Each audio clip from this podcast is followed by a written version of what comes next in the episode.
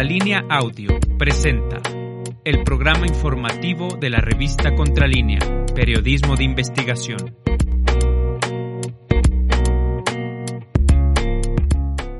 Buenos días, soy Sosimo Camacho y me da mucho gusto saludarlo, darle la bienvenida a Contralínea, Periodismo de Investigación de este jueves 27 de octubre de 2022. Buenos días, José Reyes. Buenos días, Osimo. Buenos días al auditorio y al equipo de producción. Así es, le damos la bienvenida también a nombre de Javier Alvarado, Indra Círigo y Carlos Sánchez, quienes se encuentran en la producción, trabajando, haciendo lo posible porque lleguemos hasta donde usted se encuentra. Le invitamos a quedarte en este noticiero donde tendremos como tema principal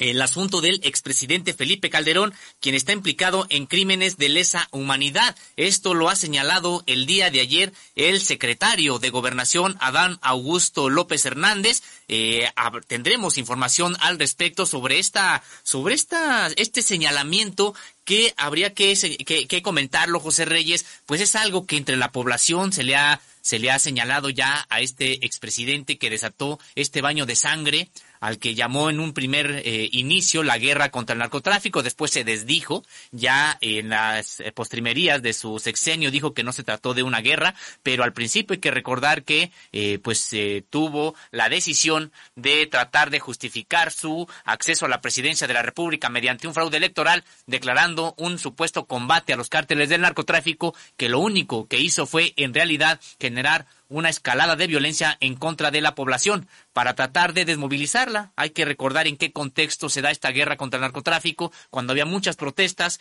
por el fraude que había impuesto, terminado por imponer a Felipe Calderón en la presidencia de la República y había movilizaciones sociales importantes y eh, las protestas pues parecían ir en aumento eh, y es cuando precisamente se decide por parte de Felipe Calderón con el Consejo de Estados Unidos de declarar una guerra contra el narcotráfico en México y pues todo lo que ha derivado ha derivado en desapariciones eh, forzadas, en ejecuciones extrajudiciales y en desplazamiento de miles de familias. José Reyes, también hoy vamos a tener una entrevista con el maestro en Historia Contemporánea por la Universidad de Altos Estudios de Milán y candidato a doctor en Teoría Crítica por el 17 Instituto de Estudios Críticos de la Ciudad de México, Alessandro Pagani. Vamos a hablar con este historiador, especialista en Historia Contemporánea y también experto en temas de geopolítica, pues de los resultados de este Congreso del Partido Comunista Chino, qué implicaciones internas tiene para este país, pero también para las demás, para las demás naciones. A veces vemos como si fuera eh, muy lejano, José Reyes, el asunto que, o, los asuntos que ocurren allá en el extremo oriente, particularmente en China, pero es una potencia que en los hechos, perdón, en, en la cuestión formal, ah, sigue asumiéndose comunista, eh, habría que discutirlo si en verdad lo es, pero sigue asumiéndose como una nación comunista que ahora le está disputando a Estados Unidos la hegemonía mundial, José Reyes. Así es, Osimo, es posible que pronto veamos por primera vez en la historia del país a un expresidente vinculado a proceso por el asunto del tráfico de armas que se denominó rápido y furioso y que al parecer, atrás del cual estaba Felipe Calderón Hinojosa, en Armas que fueron a parar, pues, a la delincuencia organizada, concretamente al cártel de Sinaloa. Así es, José Reyes. Y eh, también vamos a tener una revisión de lo ocurrido en esta conferencia de prensa matutina que encabeza el presidente de la República todos los días eh, generalmente desde el Salón Tesorería del Palacio Nacional. Vamos a tener una revisión sobre los temas que se trataron en esta conferencia de prensa y también una revisión de la información más relevante ocurrida en las últimas 24 horas. José Reyes, pues, si te parece, Vamos a hacer una revisión de la conferencia de prensa matutina el día de hoy, pues varios temas, una, una conferencia que al inicio de esta transmisión todavía no concluía, muchos temas, mucha información, porque hoy se presentó en esa conferencia de prensa el informe sobre cero impunidad que se da todos los jueves, pero también se presentó un informe especial en materia de eh, derechos humanos eh, y reparación de daños a víctimas, esto a cargo del subsecretario Alejandro Encinas. Eh, el, el, informe ser impunidad a, a, cargo del subsecretario de Seguridad Pública, Ricardo Mejía Verdeja. Eh, pues eh, José Reyes se trató precisamente, incluso también se informó sobre el tianguis que se realiza, eh, tianguis del bienestar, es decir, la entrega de enseres domésticos producto de los decomisos del narcotráfico a las comunidades más pobres del país. Este informe estuvo a cargo de Rosa Isela Rodríguez, secretaria de Seguridad Pública. Pero vamos a empezar, José Reyes, con eh, lo que señaló Ricardo Mejía Verdeja, eh, una información, decíamos, eh, muy pues, abundante, copiosa de qué ocurrió en esta conferencia de prensa matutina. Ricardo Mejía Verdeja, eh, Ricardo Mejía Verdeja eh, informó acerca del el número de detenciones ocurridas en la semana también de tres casos relevantes de extradición, precisamente uno de ellos, la de El Humer, hay que recordar que este, eh, pues este, esta persona pertenecía al cártel del Golfo después de los Zetas y que generó muchísima violencia en sexenios anteriores. Ahora que está preso, ha sido extraditado también a Estados Unidos. Pero vamos a ver una, eh, un primer video donde Ricardo Mejía Verdeja informa del número de detenciones ocurridas en la semana y también el número de extradiciones efectuadas. Esta semana hubieron 8.247 detenciones por fuerzas de seguridad pública municipales, estatales y federales y se presentaron ante el Ministerio Público después de revisar su situación jurídica 7.964. Esto es del 20 al 26 de octubre. Siguiente. Informamos de tres extradiciones que da a conocer la Fiscalía General de la República en cumplimiento del Tratado de Extradición entre México y Estados Unidos. Se entregaron tres personas de nacionalidad mexicana que fueron requeridas en diferentes cortes de aquel país por diferentes delitos. Es el caso de José H., que fue llevado en extradición por los delitos de agresión sexual y abuso sexual con agravantes, hechos ocurridos en 2016 en agravio de una menor y los otros dos imputados ya extraditados, Cleofas M. alias El Güero y Jaime G. alias El Humer, el último por delitos de asociación delictuosa y contra la salud, como líder de una organización criminal dedicada a la compra, venta y transporte de cocaína y marihuana en Estados Unidos, y el otro también por delitos contra la salud y lavado de dinero. Pues en esta conferencia de prensa matutina, Ricardo Mejía Verdeja se refirió que en el caso del asesinato Salvador Llamas Urbina, quien era titular del sistema de agua potable, drenaje y saneamiento de Puerto Vallarta, Jalisco, y consejero nacional de Morena, hay al menos ocho personas involucradas también eh, señaló que eh, se han revisado los videos del lugar y cámaras de sitios aledaños, así como toda la mecánica de los hechos, antecedentes y telefonía, por lo que ya se cuenta con varias líneas de investigación entre autoridades estatales y federales. Hay que recordar que este homicidio fue perpetrado el viernes de la semana pasada.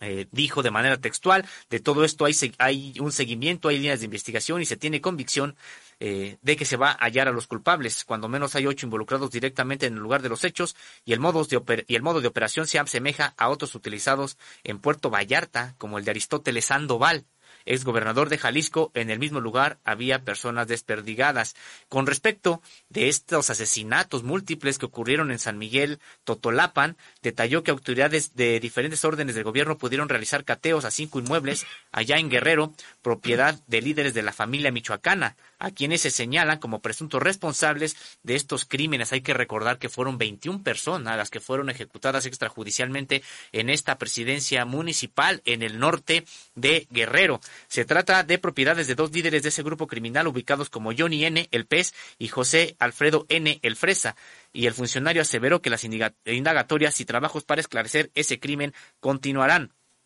En las propiedades localizadas en los municipios de San Miguel Totolapan, Arcelia y Tlachapa se encontraron, eh, se encontró incluso fauna exótica como un tigre de Bengala y una cebra, hasta premios, entre comillas, como objetos grabados con el nombre de uno de los, de los dos señalados, entre otras cosas. Con respecto del homicidio de la periodista Lourdes Maldonado, perpetrado el 23 de enero de este año en Tijuana, Baja California, Mejía Verdeja refirió que ya fueron sentenciados por ese crimen Eric Eduardo N. y Kevin N a 20 años de prisión y Guillermo N. a 24 años de encarcelamiento, este último ubicado como el autor material. Se trata esto lo destacó el funcionario, de los primeros tres sentenciados por crímenes contra comunicadores cometidos en este año. Recuerdo que han sido ultimados tres de periodistas en el país en 2022, casos por los que, eh, además de estos sentenciados, hay 32 detenidos y 21 vinculados a proceso. De hecho, un poco más tarde, Alejandro Encina se referiría al asunto de los periodistas y los defensores de derechos humanos que han sido atacados y las acciones del crimen para, eh, perdón, y las acciones del gobierno para terminar con esta impunidad que sí se viene arrastrando desde hace bastante tiempo, José Reyes. Así es, Ósimo. Por otra parte, durante la conferencia mañanera, al rendir un amplio informe de cuentas sobre las actividades, el subsecretario de Derechos Humanos y Migración de la Secretaría de Gobernación, Alejandro Encinas, reconoció que este panel de la herencia más dolorosa que recibió el, gobierno de López Obrador derivado de la guerra contra el narcotráfico y de violaciones sistemáticas a derechos humanos. En ese sentido, dijo que el Estado fue omiso en su responsabilidad en la búsqueda de personas y la protección de derechos humanos fundamentales. Desde el inicio de este gobierno, reconocimos la magnitud de esta tragedia y, y asumimos las capacidades institucionales para encarar esta situación. En materia de búsqueda e identificación de personas, dijo que se reinstaló el Sistema Nacional de Búsqueda y la creación de 32 comisiones locales de búsquedas que a la fecha se han para la que a la fecha se les han destinado más de 800 millones de pesos.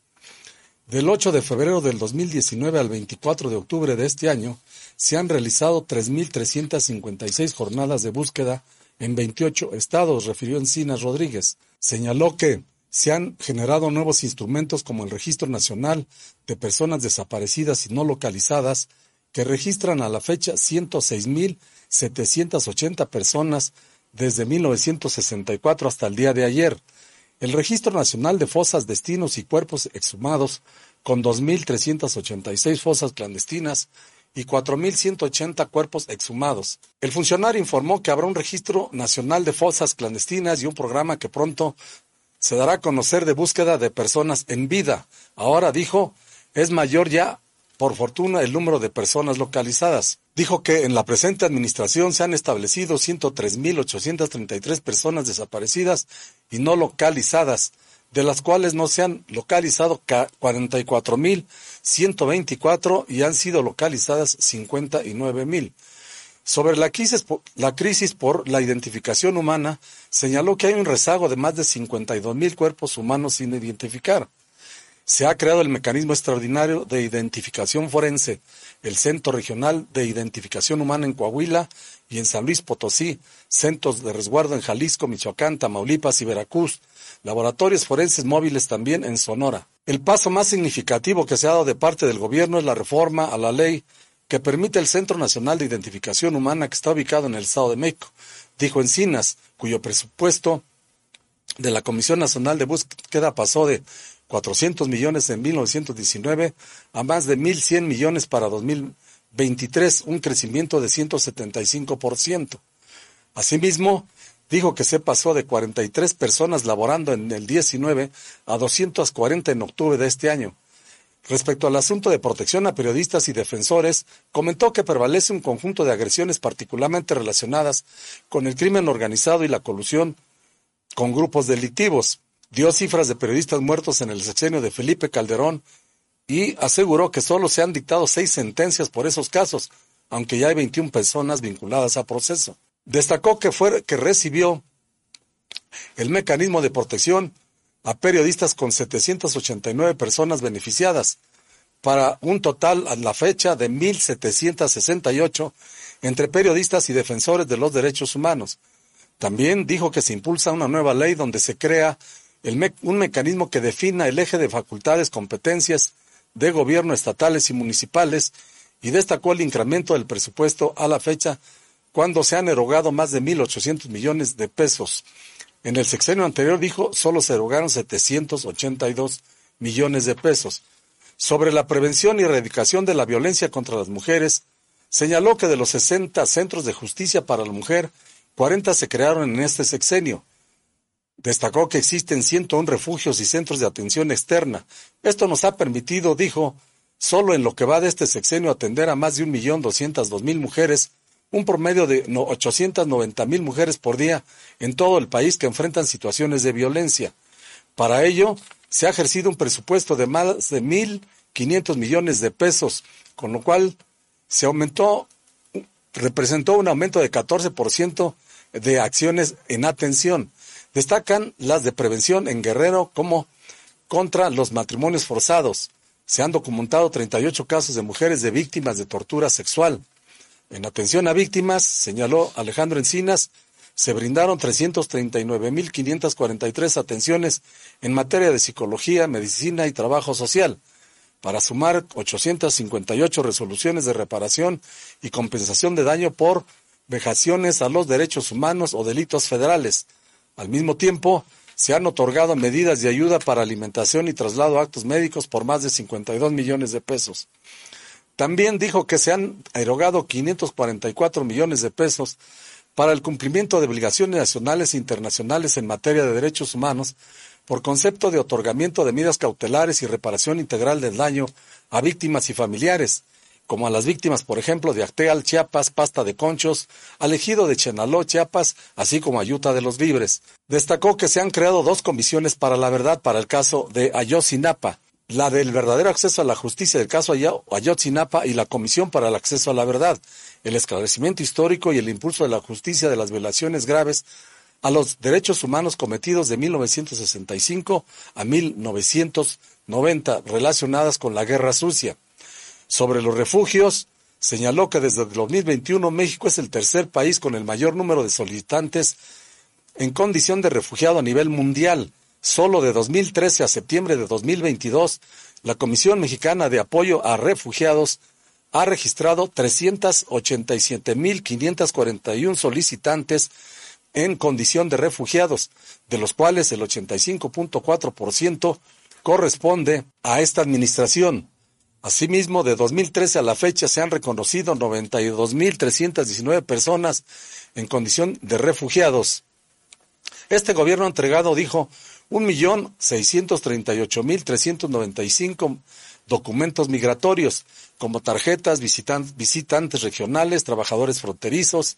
por razones humanitarias. En materia de diálogo con pueblos indígenas y la construcción de paz, informó se han atendido innumerables conflictos indígenas, como en Aldama y Chenaló, Chiapas, y el de Huizrarica, en Jalisco. Destacó que por primera vez una mujer indígena dirige el Consejo Nacional para Prevenir la Discriminación en materia de justicia. Asimismo, la Comisión de Amnistía, hasta el lunes pasado, otorgó el beneficio a 250 personas, 162 de las cuales han sido ya calificadas procedentes por la autoridad judicial, es decir, ya están en libertad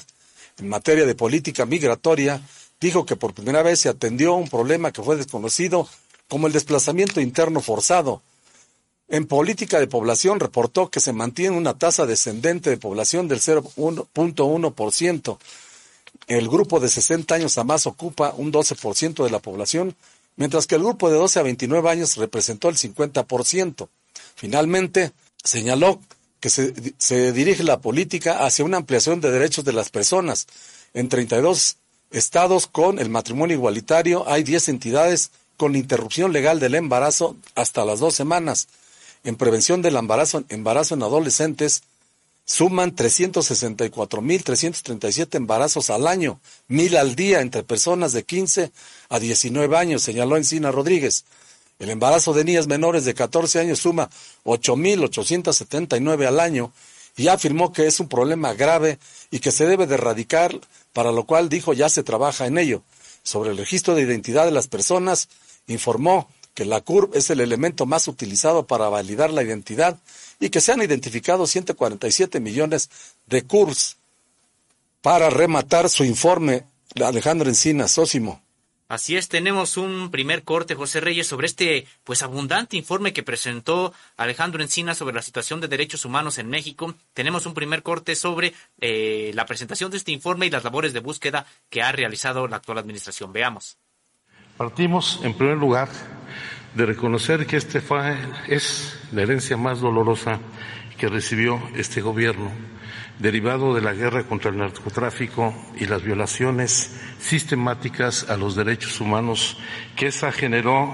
y que crearon una crisis humanitaria en el país. El Estado fue omiso en su responsabilidad en la búsqueda de personas y en la protección de derechos humanos elementales. Desde el inicio de este gobierno reconocimos la magnitud de esta tragedia y asumimos el compromiso de construir las capacidades institucionales para encarar esta situación, poniendo siempre en el centro de la atención a las víctimas. Y para ello se creó el Programa Nacional de Derechos Humanos, que es el instrumento que coordina todas las actividades de manera transversal en materia de defensa, protección y garantía de los derechos humanos de todas las instituciones públicas del Gobierno federal. En materia de búsqueda e identificación de personas, reinstalamos el Sistema Nacional de Búsqueda y hemos procurado su fortalecimiento. Por supuesto que el primer paso, además de nombrar a la titular de la comisión, fue la creación de las 32 comisiones locales de búsqueda que a la fecha, hasta este año, han recibido más de 1.800 millones de pesos para fortalecer sus actividades de búsqueda y sus capacidades forenses, siempre en un trabajo coordinado con familiares y colectivos. Esto ha incrementado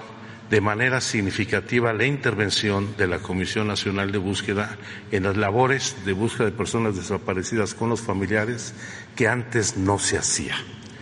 Del 8 de febrero de 2019 al 24 de octubre del presente año se han realizado ya 3.356 jornadas de búsquedas en 28 entidades federativas y en 404 municipios.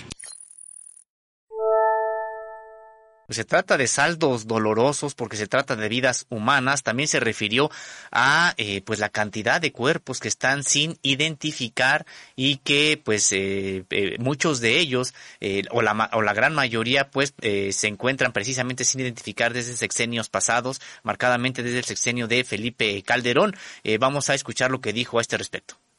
más significativo que se ha dado por parte del gobierno es la reforma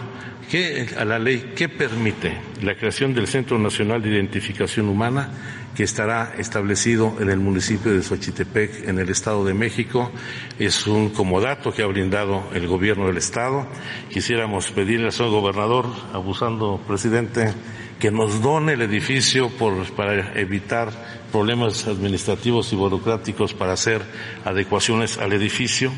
donde ya ahora se está en el proceso de reclutamiento de personal, personal y su este, entrenamiento eh, masivo, particularmente con una nueva generación de peritos forenses, antropólogos, médicos legistas, médicos forenses, etcétera, en donde en su mayoría son jóvenes, 85% menores de 40 años, mayoría de mujeres, el 81% de distintos estados, 14 estados de la República, y en su mayoría egresados de instituciones de educación pública y un buen porcentaje, el 60% con posgrado. También se refirió Encina Rodríguez acerca de estos casos que México, el Estado mexicano ha tenido que enfrentar por recomendaciones, sobre todo de la Comisión Interamericana de Derechos Humanos y también de casos en la Corte Interamericana de Derechos Humanos. Y se refirió eh, también eh, Encina Rodríguez precisamente a la creación de estas comisiones de la verdad, por ejemplo la del caso Ayotzinapa, pero también la de eh, la de la Guerra Sucia que ocurrió entre 1965 y 1990. Veamos. En cuanto a la atención de las recomendaciones del sistema interamericano en materias humanos o del sistema universal, se han erogado hasta la fecha 544 millones de pesos por el cumplimiento de nuestras obligaciones nacionales e internacionales. Las nacionales se refieren a las recomendaciones de la Comisión Nacional de Derechos Humanos en temas que habían estado anquilosados y temas muy emblemáticos. El caso de la reparación a las víctimas de la matanza de Actial, a los mineros que perdieron la vida, a las familias de los mineros que perdieron la vida en pasta de conchos, los problemas vinculados con el ejido Puebla en Chenaló, la atención a, la sentencia en el caso Inés Fernández en Ayuta de los Libres. Se han llegado a 12 acuerdos de solución amistosa reconocidos por la Comisión Interamericana de Derechos Humanos se han realizado ocho actos de reconocimiento de responsabilidad internacional por parte del Estado mexicano. El más reciente, el caso de Digna Ochoa, la semana pasada, y se reconoció la competencia del Comité contra las Desapariciones Forzadas que se están atendiendo puntualmente. En materia de memoria, verdad y justicia, pues se crearon dos comisiones por decreto presidencial. La Comisión para la Verdad y el Acceso a la Justicia del caso de Yotzinapa. Eh, no me voy a tener aquí, no solamente porque se presentó el informe presenta, el pasado 18 de agosto el informe preliminar de los avances y no sé por qué tengo la impresión de que va a haber preguntas al respecto el día de hoy. Y, por supuesto, la Comisión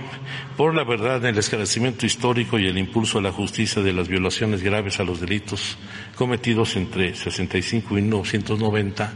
donde ya la Comisión, con familiares y sobrevivientes, han hecho ya eh, este, pues su intervención en el campo militar número uno, todas las labores de reconocimiento, se han definido los espacios inspeccionados con base a la documentación proporcionada por la Secretaría de la Defensa Nacional y el testimonio de los sobrevivientes y todos los días se sigue revisando los archivos, tanto en el Archivo General de la Nación como en la Secretaría de la Defensa Nacional, incluyendo el campo militar número uno. También en otra información, Sósimo, durante la conferencia matutina, la secretaria de Seguridad Pública, Protección Ciudadana, Rosa Isela Rodríguez, dio a conocer algunos aspectos, pues, sobre las acciones para gestionar libertades anticipadas y amnistías de adultos mayores con alguna enfermedad, indígenas, mujeres, personas con discapacidad o víctimas de tortura. Del primero de julio al 26 de octubre, dijo, de este año, 3.359 personas han obtenido su libertad, 95% por el delito de libertad anticipada y 4.9% por amnistía, lo cual representa el trabajo que ha hecho en coordinación con la Secretaría de Gobernación que, que participa en esta actividad. Señaló que en colaboración con jueces del Poder Judicial, la Fiscalía General de la República, fiscales estatales, estatales en trámites que están detenidos de manera que se puedan volver con sus familias quienes necesitan su libertad, en septiembre se dio a conocer que 2.685 personas obtuvieron su libertad mediante preliberaciones y amnistías. Finalmente señaló que 774 personas más están fuera de los centros penitenciarios a la fecha. De este total, 674 fueron preliberaciones, se trata de 33 mujeres, 23 adultos mayores, 114 personas con enfermedades crónico-degenerativas, 12 indígenas y 464 personas que cumplen con los requisitos de ley Sósimo. Así es, José Reyes. Bueno, pues eh, importante es este programa de liberaciones que se está realizando por parte del gobierno federal. Habría también que señalar que todavía son pocos los casos, importante eh, los resultados que ya se están mostrando, pero también habría que señalar que son miles de personas quienes están todavía presas y que eh, no se les ha encontrado la manera de liberarse. Se trata de personas que eh, pues cometieron, no cometieron delitos, algunas de ellas, otras sí cometieron delitos que son menores, pero que por falta de abogado, por falta de traductor, a veces en el caso de eh, personas de origen indígena, pues no han podido ser precisamente eh, liberadas, José Reyes. Y sí, también el, eh, hoy, como decíamos, se refirieron a varios, a varios asuntos en esta conferencia de prensa matutina. Ya adelantaba a Alejandro Encinas en el corte que veíamos hace un momento que se referirían también al caso de Ayotzinapa Vamos a ver un primer video donde el presidente de la República, Andrés Manuel López Obrador, eh, pues habla acerca precisamente de este caso de Ayotzinapa, de que se trató de, dinamitar, pero ha dicho que no habrá impunidad, que seguirán las investigaciones y también mostró su respaldo al nuevo fiscal. Veamos. Sí, por eso está la reacción, porque se ha ido avanzando cada vez tenemos más información y no vamos a detener la búsqueda y eh, vamos a conocer toda la verdad y no vamos a dejar de trabajar, se los dije a los padres, en que se aclaren las cosas. Y ahora también quiero aprovechar para decir que el nuevo fiscal para el caso de Ayotzinapa, Rosendo Gómez Piedra, cuenta con todo nuestro apoyo. Es una gente que conozco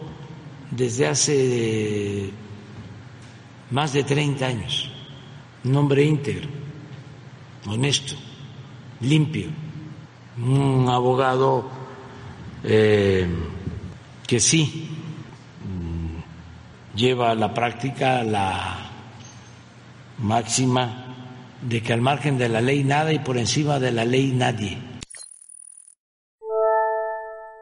Y en esta conferencia de prensa, el presidente de la República, además de señalar que no habrá impunidad, que ha hablado con los padres de los 43 y que respalda al nuevo fiscal, también se refirió eh, a el apoyo que ha dado Estados Unidos en estas investigaciones, ha señalado que la propia secretaria de Estado de Estados Unidos se ha, ha comunicado con el presidente de la República para también apoyar con la información que en Estados Unidos tienen sobre el caso Ayotzinapa. Ha dicho el presidente que ya esa información está en manos de Alejandro Encinas y que se está cotejando precisamente con las investigaciones que se están realizando aquí en México. Veamos. También para decir que en la investigación sobre Ayotzinapa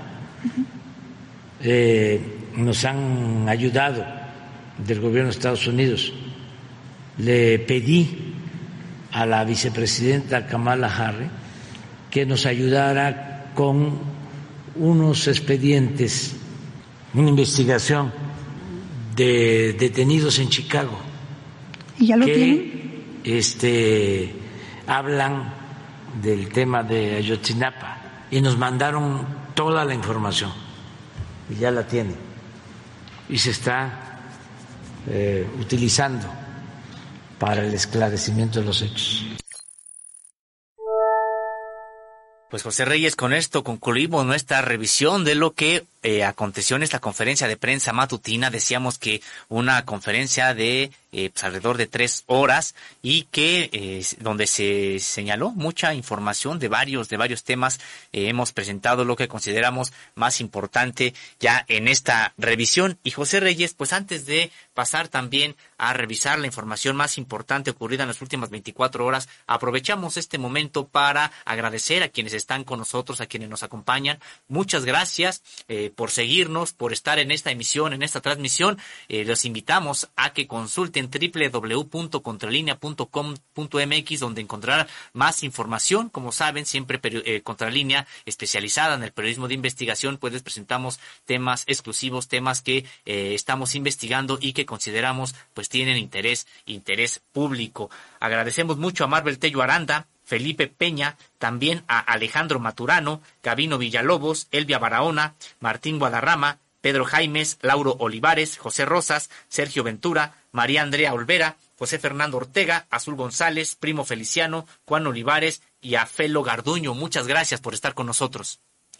También a Enrique Espinosa, Otilia Soto, Balbina Cadena, Salomón Méndez, Connie FR, Polo Guzmán, Eduardo Márquez, Hugo Mejía, Sergio Lara, Mercedes Vázquez, Felipe González, Leticia Lagunes, María López, Arturo Rincón, Gloria Cortés y Ana Sánchez. Muchas gracias por estar con nosotros, Sósimo. Así es, y les invitamos a que nos sigan en redes sociales. Recuerden que estamos como Contralínea en YouTube, en Facebook, también en Twitter y en Instagram. Y estamos como Contralínea Audio en Spotify, Apple Podcast y también en iBox. Pues ahí pueden encontrar contenidos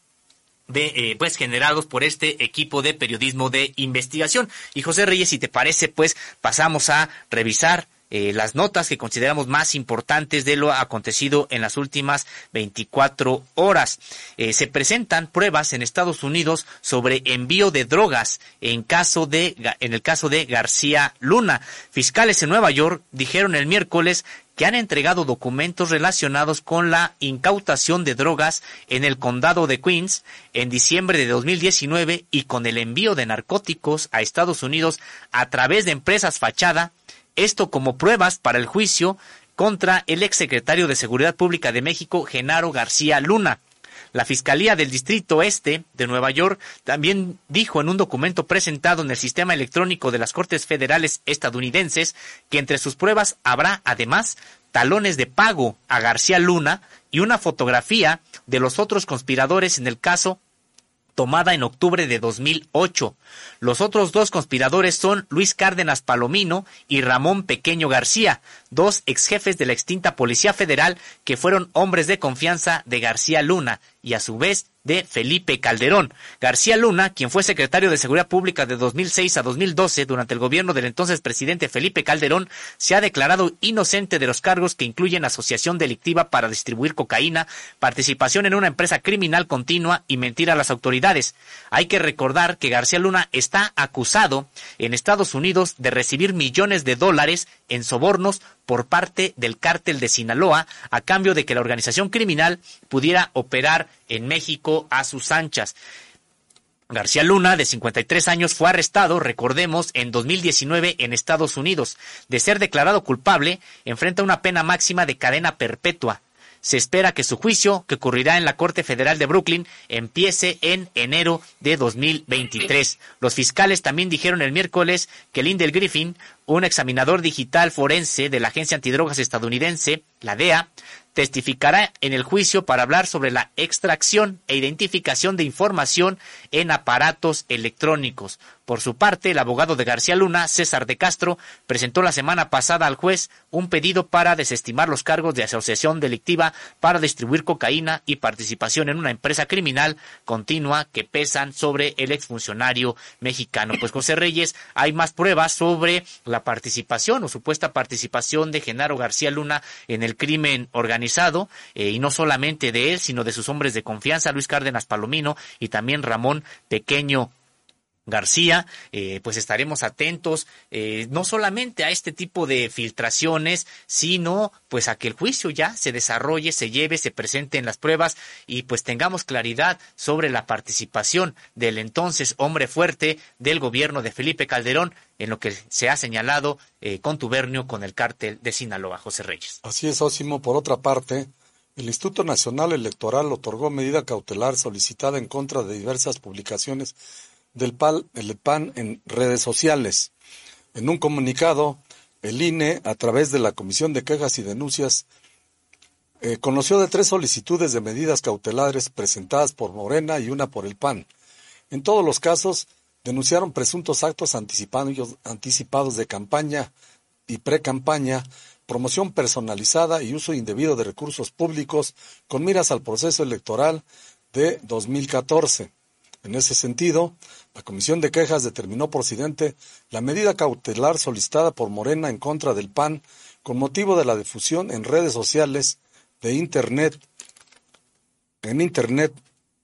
denominado Cambiemos México, si hay de otra, celebrado el 2 de octubre de 2022 en la Ciudad de México, en el cual participaron diversas personas, servidores públicos federales y locales, postulados por ese instituto político y en el que se hicieron diversas manifestaciones en relación con la elección federal a celebrarse en 2024, Sósimo. Así es, José Reyes, pues estaremos también atentos de esta información que, bueno, pues ha determinado eh, pues la, la no procedencia de este tipo de campañas. Pero bueno, en otra información, la Comisión Interamericana de Derechos Humanos, a petición de México, realizó una audiencia temática sobre el respeto de derechos humanos en las actividades que realizan empresas armamentistas. En el marco del 185 periodo ordinario de sesiones, esta Comisión Interamericana de Derechos Humanos realizó una audiencia temática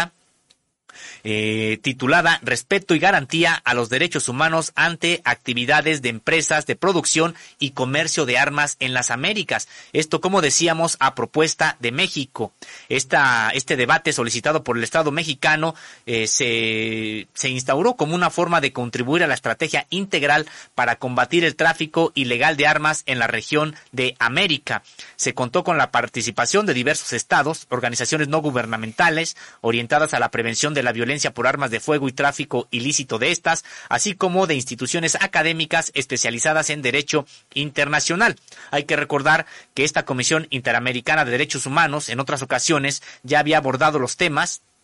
sobre la regulación del comercio de armas y la violencia que éstas generan en Estados Unidos, particularmente con respecto de los tiroteos en escuelas allá en ese país. Ahora es la primera vez que esta comisión analizó los efectos de esta violencia en toda la región. En específico, la audiencia se centró en dos ejes principales, la responsabilidad de las empresas privadas dedicadas a la fabricación, distribución y venta de armas por falta de debida diligencia y también las consecuencias negativas en el respeto a los derechos humanos que generan sus prácticas negligentes en todo el hemisferio. Durante su intervención en representación del Estado mexicano, el consultor jurídico de la Secretaría de Relaciones Exteriores, Alejandro Celorio, hizo énfasis en las afectaciones que ha sufrido México por las prácticas negligentes de las empresas de armas en Estados Unidos. Por otro lado, comentó que la inmunidad que otorgan las leyes en ese país impide el acceso a tribunales por parte de las víctimas de violencia por armas de fuego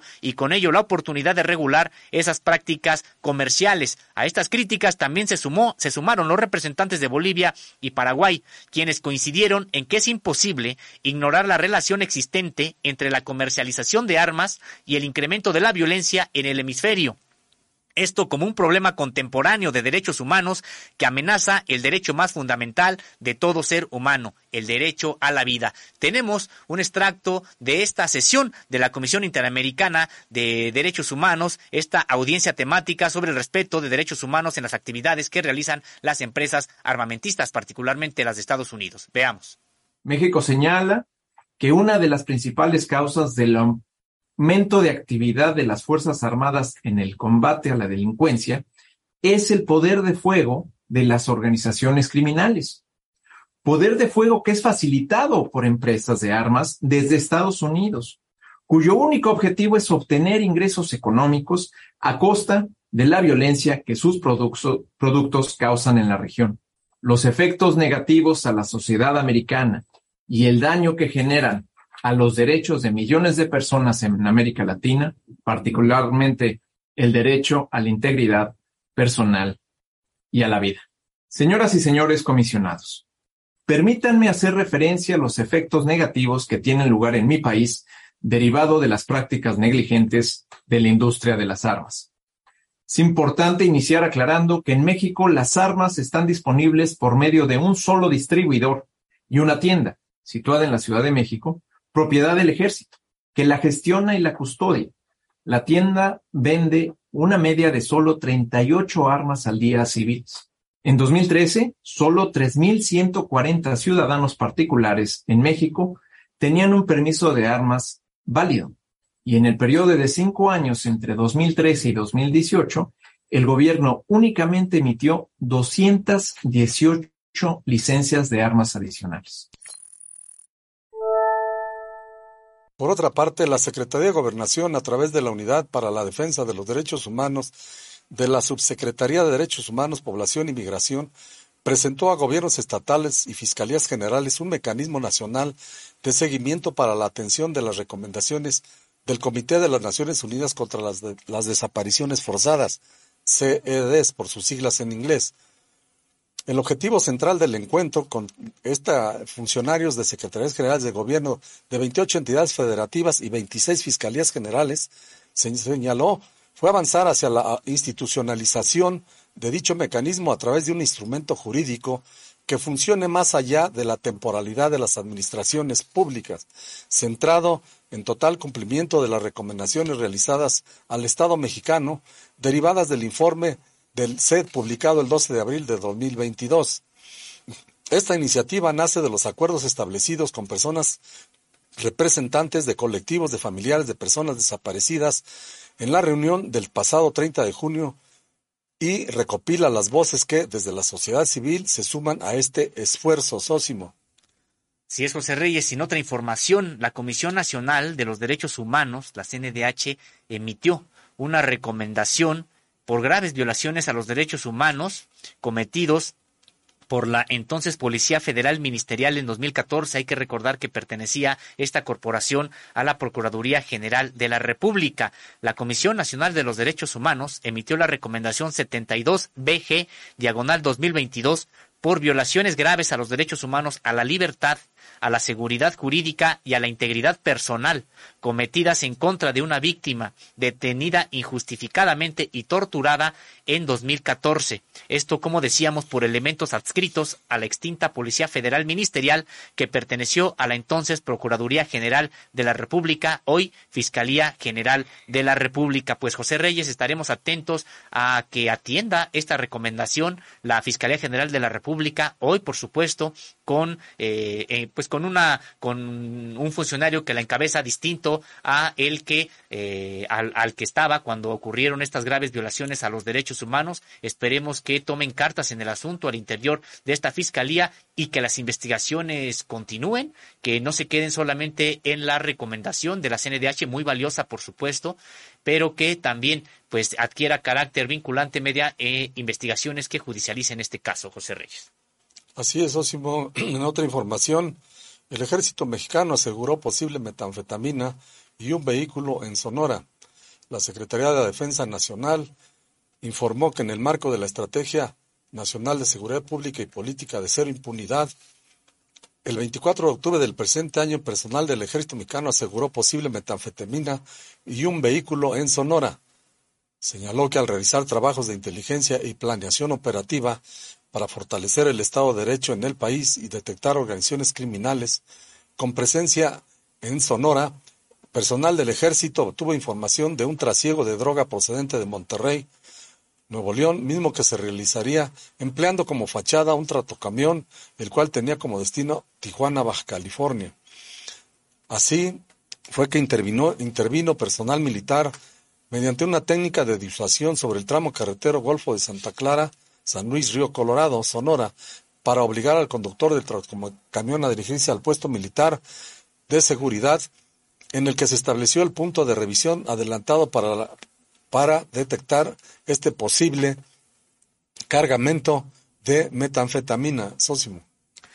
Así es, José Reyes. Y también en otra, en otra información, la Conagua y usuarios agrícolas ratifican colaboración para incrementar la productividad con un uso más eficiente del agua. Para el riego agrícola, hasta ahora se ha aprobado un volumen de casi 26 mil millones de metros cúbicos para 48 distritos de riego, con el fin de que el campo mexicano que utiliza sistemas de riego incremente su productividad y alcance un uso más eficiente del agua, se prevé que los recursos de los programas eh, federalizados en materia de infraestructura hidroagrícola destinados por el Gobierno de México para el año 2023 sean mayores a los del presente año. Asimismo, en el seno del Comité Técnico de Operación de Obras Hidráulicas, actualmente se trabaja con la aprobación de volúmenes de agua destinados al sector agrícola, lo que permitirá dar certeza sobre los volúmenes con los que contarán los productores para los próximos ciclos. Esto lo dio a conocer el subdirector general de Infraestructura Hidráulica de la Comisión Nacional del Agua, la CONAGUA, Aarón Mastache Mondragón, durante la tercera sesión ordinaria de los consejos de administración y vigilancia de la Asociación Nacional de Usuarios de Riego, la ANUR. Mastache Mondragón señaló que la Conagua ha establecido una relación de respeto y colaboración con los usuarios agremiados en la ANUR, lo que permite dar un nuevo impulso al trabajo y renovar los esfuerzos para fortalecer la productividad del sector con un uso más sustentable del el agua. Hizo énfasis en que una vez pasada la pandemia, el sector, como el país en general, se enfrenta al reto estratégico de contar con alimentos suficientes para la población. Por ello, agradeció los esfuerzos de los productores, ya que han sido ejemplo de trabajo incluso durante la crisis sanitaria. Ahora, para hacer frente al tema de la inflación, subrayó, se ha recibido la instrucción del presidente Andrés Manuel López Obrador de apoyar al sector e impulsar la producción con un uso sustentable del agua, como lo hacen los usuarios que utilizan sistemas de riego. Pues José Reyes, eh, una es parte de esta estrategia, ha dicho el presidente de la República, que busca que México alcance de nueva cuenta la soberanía alimentaria y por lo menos en los bienes básicos, en los granos básicos, como el maíz, el frijol, eh, el arroz, eh, pues es importante entonces que se cuente también con sistemas de riego para que no nada más se dependa de la siembra de temporal. Hay que recordar, José Reyes, que la mayoría de estos sistemas de riego, aquellos que han logrado tecnificar su producción en el campo, pues son estos grandes productores, estos industriales del el ramo agropecuario y esperemos que esta tecnificación del, riesgo, del, campo empiece a avanzar también hacia las comunidades agrarias, hacia los campesinos, hacia los pequeños propietarios, porque en ellos descansa precisamente esta responsabilidad para hacer, hacer de México un país autosustentable en materia alimentaria. José Reyes. Así es, Osimo. En otra información, la Suprema Corte de Justicia de la Nación ordenó publicar lineamientos para atender a las personas migrantes que se encuentran temporalmente en México bajo el programa Quédate en México. La primera sala de justicia de la Nación resolvió que, ante la falta de publicación de los lineamientos para la atención de personas migrantes que se encuentran temporalmente en nuestro país en espera de la resolución de asilo en Estados Unidos, autoridades del gobierno mexicano han incurrido en omisiones administrativas respecto al ejercicio fiscal, eficaz de sus atribuciones en lo concerniente al deber de proteger los derechos de las personas migrantes, en especial de niños y mujeres ante el fenómeno migratorio que tal situación ha implicado. El asunto tiene su origen, señaló la Corte, en la relación de política exterior entre México y Estados Unidos, a partir de la cual el gobierno norteamericano decidió enviar a nuestro país a personas migrantes no mexicanas que hubieran solicitado asilo en aquel país, mientras esperaban la resolución de sus procesos, programa al que comúnmente se le denominó Quédate en México. Ante dicha determinación unilateral, el gobierno mexicano se pronunció en, diversas, en diversos comunicados en los cuales indicó que por razones humanitarias recibiría a las personas migrantes de manera temporal. Posteriormente, ambos gobiernos firmaron una declaratoria conjunta en la que señalaron diversas acciones para la implementación del envío de las personas migrantes y su recepción en nuestro país. A partir del contenido de esos comunicados y de la declaración conjunta, una asociación defensora de los derechos humanos de las personas migrantes, específicamente de las mujeres, promovió un juicio de amparo en el que planteó que autoridades del Estado mexicano han sido omisas en ejercer sus atribuciones para definir y publicar el procedimiento por medio del cual se recibirá a personas migrantes, así como en establecer mecanismos con los cuales brindarán el apoyo mencionado en los comunicados reclamados, con lo cual debe incluirse un enfoque con perspectiva de género sósimo. Así es, Reyes. Y en otra información, México formaliza su postulación como sede olímpica. Eh, hay que recordar que el secretario de Relaciones Exteriores, Marcelo Ebrard Cazumbón, junto con la presidenta del Comité Olímpico Mexicano, la COM, María José Alcalá Isguerra, anunciaron la postulación de México como sede de los Juegos Olímpicos 2036-2040. En conferencia de prensa, ocurrida el día de ayer en la sede de la Cancillería mexicana, se dio a conocer la carta en la que el presidente del Comité Olímpico Internacional, el COI, Thomas Bach, considera a México como un candidato viable para recibir nuevamente unos Juegos Olímpicos. El secretario de Relaciones Exteriores comentó que México asume el compromiso para buscar consolidar esta candidatura siguiendo los pasos que marca el COI, siempre tomando en cuenta que México es una potencia deportiva. Explicó que México es un país vigoroso, con una democracia fuerte y con instituciones sólidas, con una economía estable, que hoy por hoy es una de las mejores del mundo, lo que hace posible que estos Juegos regresen al país.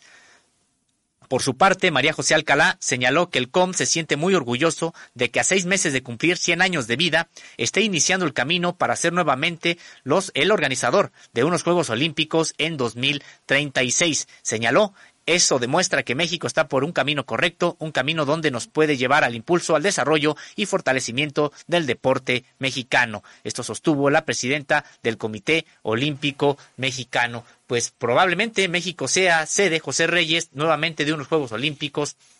entre eh, podría habría, que ver si eh, eh, en qué en cuál de los de los años 2036 o 2040 en caso de que también cumpla con todo lo que está marcando el propio Comité Olímpico Internacional. En efecto, Sósimo, finalmente en una nota de carácter internacional de un despacho de RT señala que Rusia completó con éxito ejercicios de disuasión estratégica.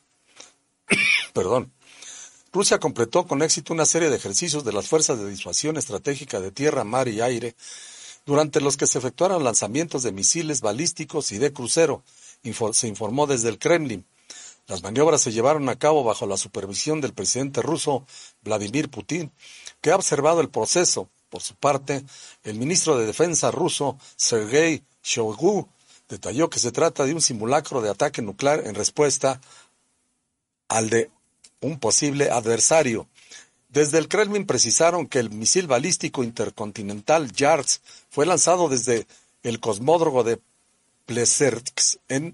y el misil balístico Sineva desde aguas del mar de Barents. Asimismo, aviones de largo alcance Tu-95MS realizaron lanzamientos de prueba de misiles crucero desde el aire. El jefe de Estado Mayor de las Fuerzas Armadas de Rusia, Valery Gerasimov, comunicó que el submarino de misiles estratégicos Tula también ha participado en los ejercicios. La actividad puso a prueba el nivel de preparación del mando militar y las habilidades del personal directivo y operativo en la organización de la gestión de las tropas, señaló el comunicado publicado por el organismo reproducido por la agencia, por la agencia rusa RT. Sósimo. Pues así es, eh, Reyes, pues todavía siguen estos ejercicios eh,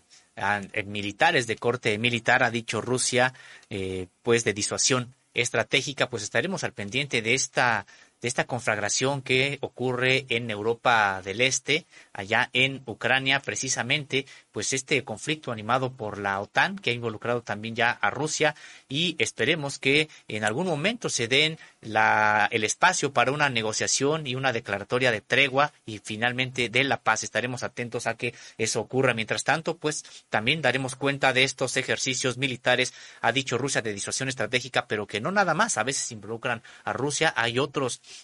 ejercicios militares en otras regiones del mundo. Precisamente, José Reyes, vamos a hacer una pausa para que se incorpore a esta mesa el historiador el doctor en historia contemporánea, eh, perdón, el maestro en historia contemporánea, Alessandro Pagani, doctorante también en teoría crítica, quien hablará acerca de, eh, pues, eh, hará una evaluación de este congreso, este 20 congreso del Partido Comunista Chino. Hay que recordar que China se ha convertido ya en una potencia económica, tecnológica y también militar que ha empezado a disputar de manera clara la hegemonía a Estados Unidos. Vamos a ver qué análisis nos hace Alessandro Pagani de estas resoluciones que ha emitido el eh, Congreso eh, comunista chino a propósito decíamos de eh, pues de que ha refrendado su eh, viabilidad ha dicho del marxismo eh, del, marxismo precisamente como fuente inspirativa de su forma de gobierno. Habría que ver qué tanto en realidad es este gobierno es es marxista pero de que ha logrado desarrollar a este país China como pues ninguna otra potencia en el último cuarto de siglo, pues eso es un hecho. Hay que recordar, José Reyes, que ha logrado tasas de crecimiento en su momento de dos dígitos, hoy son de un solo dígito, pero muy superiores a las que ocurren en cualquier otro país del mundo. Quédese con nosotros, estará ya Alessandro Pagani en unos instantes. Acompáñenos de lunes a viernes a partir de las 10 de la mañana en Contralínea, periodismo de investigación en vivo, a través de los canales de YouTube y Facebook Live. Para conocer más investigaciones periodísticas relevantes, puede visitarnos en www.contralinea.com.mx. Ya estamos de regreso aquí en Contralínea, periodismo de investigación. Me da mucho gusto saludar al maestro Alessandro Pagani, el maestro en Historia Contemporánea por la Universidad de Altos Estudios de Milán y candidato a doctor en Teoría Crítica por el 17 Instituto de Estudios Críticos de la Ciudad de México. Muy buenos días, maestro Alessandro Pagani. Buenos días, muchas gracias por la invitación. Como siempre, un gusto y un honor estar aquí con uh, Contralínea. Pues sí, hoy tenemos un tema que nos ha parecido muy importante, maestro Alessandro Pagani. Escuchamos algunas notas, realmente no se le dio en los medios de comunicación la importancia debida a este 20 Congreso del Partido Comunista Chino y decíamos no se le dio la importancia debida porque vaya que lo que ocurre en China pues ahora ya también eh, tiene altas implicaciones en todo el mundo. China se ha convertido en, un, en una potencia económica, lo es también en una, una potencia militar y por supuesto que poco a poco ha ido dejando sentir también su influencia en todo el mundo. Al parecer, Estados Unidos ya no será el único, eh, la única potencia hegemónica. Hay varios países que están alcanzando una, un desarrollo importante, pero sin duda ninguno como China. Hay otros países que podríamos aquí señalar, pero China prácticamente tiene una economía ya que le disputa la hegemonía a la estadounidense. No sabemos si incluso lo único que falte para eh, pues quitarle esa hegemonía a Estados Unidos sea el cambio de divisa internacional eh, que sigue estando descansando en el, en el dólar. Pero fuera de eso, prácticamente la economía china ha ido ya rebasando a la estadounidense. Tiene inversiones en América Latina, tiene inversiones ya en muchas partes del mundo y por eso nos parece muy importante lo que ocurra ahí en China. Maestro, pues una pregunta abierta general, la primera de ellas, que tiene que ver qué es lo que podemos nosotros esperar de China para su sistema interno, pero también para el mundo, después de este 20 Congreso del Partido Comunista Chino, donde se refrendó el liderazgo de Xi Jinping como eh, al frente precisamente de esta potencia internacional. Sí, comparto tu introducción y yo quiero destacar algo que hoy es muy importante, esas imágenes que llegan y que se vuelven eh, hasta como una estética de lo que representa la realidad es eh, las luchas, eh, entre muchas otras cosas. Y hay una imagen muy fuerte de este Congreso que es como básicamente Hu Jintao sale del Congreso. Desde aquí empezamos a analizar la cuestión. Hu Jintao, nosotros sabemos que es un hombre que representaba los intereses eh, fuertes de Estados Unidos, no solo dentro del Partido Comunista de China, sino también de todo lo que ha pasado desde eh, la muerte de Mao Zedong y entonces con eh, lo que muchos llaman como el revisionismo, un traicionamiento que se dio en el 1978 con Deng. Entonces, todas esas políticas que eh, acercaron el dragón chino, es decir, la República Popular China, a Estados Unidos, recordamos también eh, las eh, reuniones que se dieron en su momento al final de los años 70, donde China se reunió con Kissinger, se reunió con Nixon y se reconstruyó, digamos, unas relaciones bilaterales que también iban en contra de lo que era en ese momento la Unión Soviética, que ya tenía sus derivas reformistas, revisionistas y llegaba hacia, uh, ya se empezaba a ver como la decadencia de la Unión Soviética en ese momento. Bueno, entonces, esta imagen que veamos desde el Congreso es muy importante y hay que destacarla porque representa el hecho de que no es que se hace un gesto, un acto de este tipo por uh, así, por hacerlo, no. Los chinos sabemos que son muy uh, exactos en el presentar determinadas situaciones. Entonces, si ellos están haciendo ver lo que ha pasado en ese momento dentro del Congreso, es porque quieren dar un señal muy fuerte uh, de que si Occidente en este momento uh, está yendo hacia la guerra, el Partido Comunista de China va hacia un Congreso que rompe con todos esos paradigmas que se vinieron dando justamente desde la muerte de Mao Zedong. ¿Esto qué significa? Porque hay que ser realistas, hay que ser materialistas. Nosotros no estamos uh, ni de un lado ni del otro. Es decir, hay quien dice que China hoy es uh, capitalista, uh, que es uh, ya un sistema de capitalismo de Estado, y otros que dicen que básicamente es el eh, el sol del porvenir, es decir, nosotros no somos equilibrados y entendemos que lo que está pasando en China es una transición donde Xi Jinping viene desde hace 10 años reestructurando lo que es el Partido Comunista, que evidentemente tenía dentro de entre sí eh, estas corrientes que veían eh, con gusto las relaciones con Estados Unidos, con eh, el libero cambio, con el liberalismo, entre muchas otras cosas. Esto es el nuevo paradigma que se viene definiendo en este Congreso número 20 del Partido Comunista de China. Interesante, Alejandro. Alessandro, tu punto de vista. Hay que recordar que China, el gigante, históricamente ha enfrentado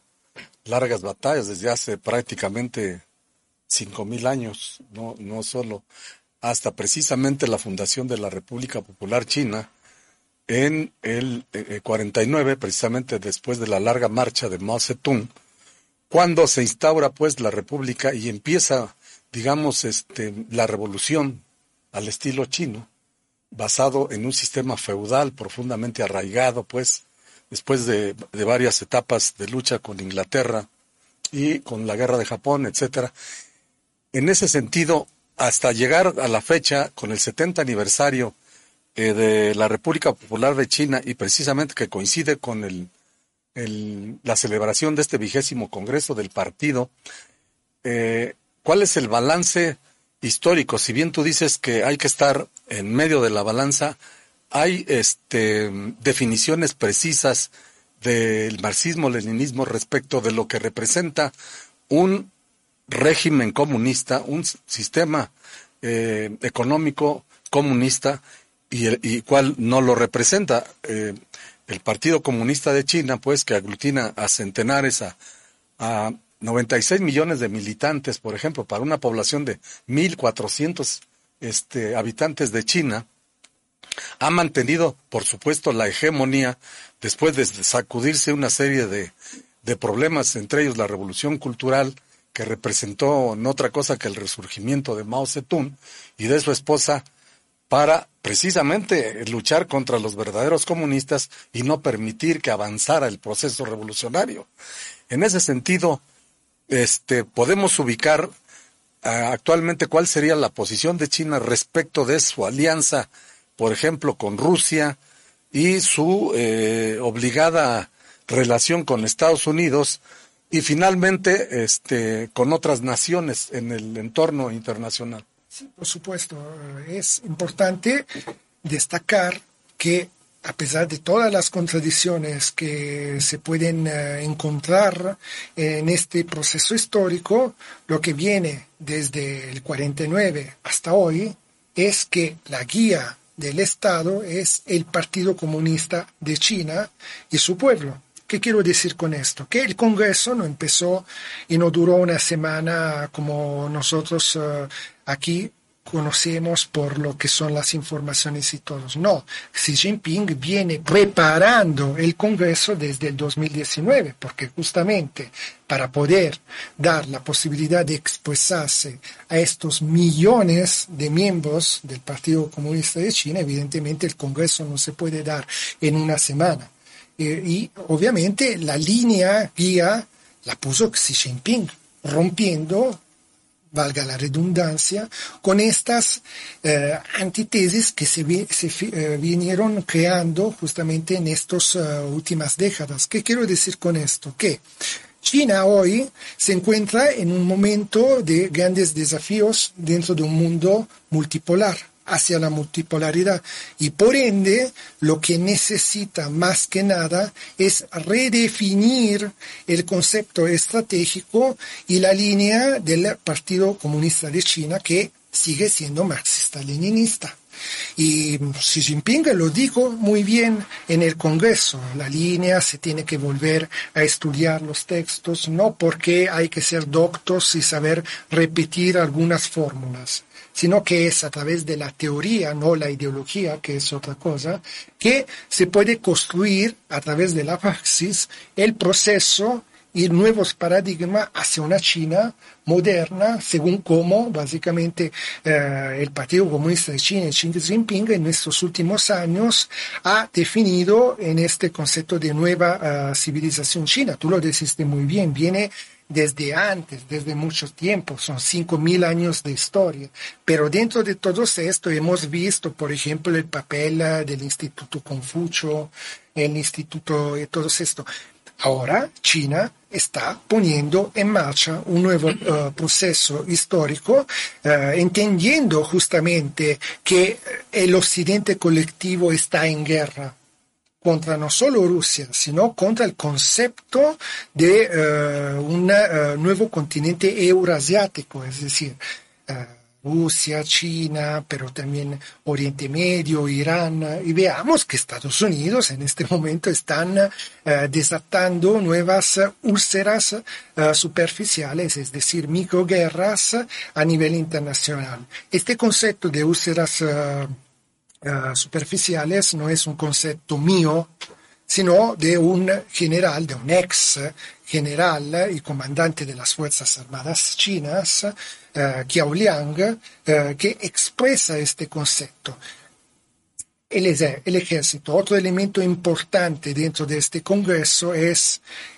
uh, analizar cuál es el papel del ejército, es decir, si es el ejército, es decir, el fusil que guía la política en China, como avviene básicamente en Estados Unidos, donde veamos que una industria tecnológica militar, un ejército guía la política de Estados Unidos, porque no es la momia política de Biden que sirve simplemente para una imagen así eh, para las opiniones públicas internacionales a guiar efectivamente la política de Estados Unidos, sino que en China efectivamente es el Partido Comunista de China que guía el brazo que tiene en mano el fusil. Y esto lo veamos también en lo que es las reformas que se vinieron dando en estos años de Xi Jinping dentro del ejército, que sigue llamándose ejército popular, que es justamente el mismo ejército popular que nació desde la larga marcha de Mao Zedong en, en lucha contra los japoneses que eh, tú justamente mencionabas. Esta es la realidad. El hecho de que hay nuevos paradigmas que se vienen definiendo dentro de un mundo multipolar. China tiene claro el interés de construir la unidad nacional con Taiwán, con Hong Kong. Recordamos que Taiwán y Hong Kong tienen su propia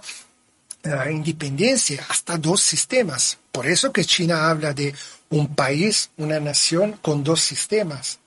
Y evidentemente se entiende cuál es el papel eh, de Estados Unidos, del occidente colectivo, de la Unión Europea, a querer destruir todo esto. O sea, en el momento que se está dando uh, un golpe fuerte dentro de la economía mundial, donde China, ejemplo, propone uh, la,